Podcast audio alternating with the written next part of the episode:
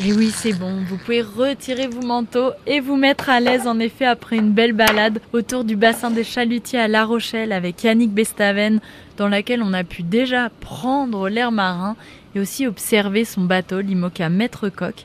Nous voici tranquillement assis au calme devant un café, donc avec Yannick Bestaven, le skipper Rochelet qui a gagné le dernier Vendée Globe, qui a donc fait rayonner notre ville. Et il compte bien continuer d'ailleurs à lui donner de la lumière à cette belle ville de La Rochelle, notamment dans le monde de la course au large, mais bien plus encore, n'est-ce pas Yannick?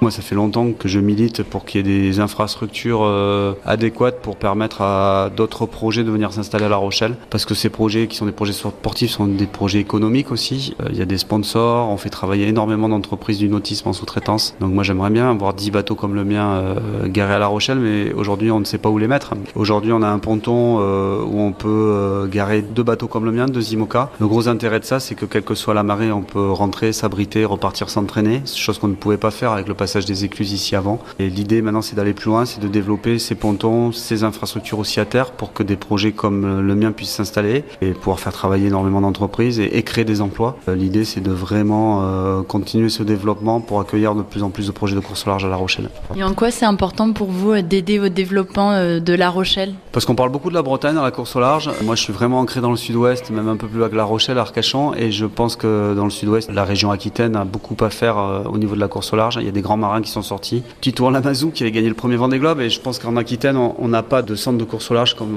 on, peut avoir en Bretagne. Et quand je vois tous les jeunes euh, découvrir la voile en optimiste euh, à la sortie du port de La Rochelle ou, s'entraîner après avec le pôle France euh, de La Rochelle, bah, je me dis c'est dommage de ne pas avoir les infrastructures pour que ces jeunes puissent continuer leur passion, vivre de leur passion, en faire un métier et embarquer plein de monde avec eux. Et je pense que les plaisanciers, les Rochelais, ils seraient fiers de voir plein d'autres bateaux comme le mien ici. Elle a un potentiel, La Rochelle, comme grande ville de voileux Bah oui, d'autant plus qu'elle l'a été surtout. Il y a eu les grandes époques de la Charente-Maritime avec euh, le multicoque, le Kata, skippé par notre maire, Jean-François Fontenay d'ailleurs. Et il y a eu plein d'autres marins. Il y a eu des Isabelle Autissier avec des PRB construits ici, euh, dans les chantiers Pinta. Euh, la voilerie Incidence s'est développée aussi grâce à la course au large. Des Bretons qui sont venus développer des entreprises du nautisme parce qu'il y avait de la course au large et, beaucoup d'activités avec le Grand Pavois notamment. Donc oui, la, Rochelle a, pas perdu son au niveau de la course au large, mais il faut continuer à se développer parce qu'à côté de ça, il y a des grandes villes euh, bretonnes qui, ont beaucoup investi pour, pour accueillir des projets comme le mien.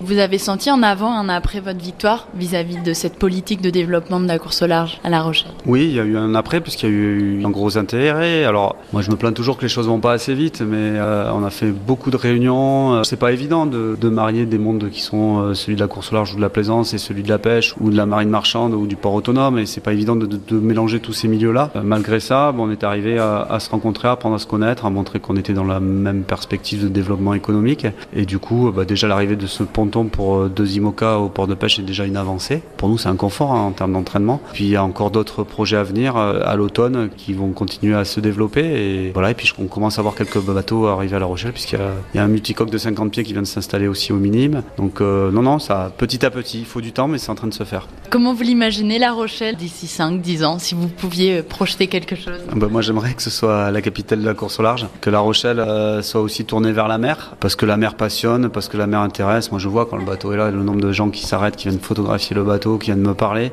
La Rochelle est vraiment tournée vers la mer. On a un plan d'eau qui est magnifique entre l'île de Ré, l'île d'Oléron, le, le, Pertuis, euh, Charentais, le Pertuis breton. Il y, a, vraiment de quoi faire pour naviguer. Et voilà, si je peux aider à ça, je le ferai. Bon, bah La Rochelle, le futur capital de la voile alors J'espère bien.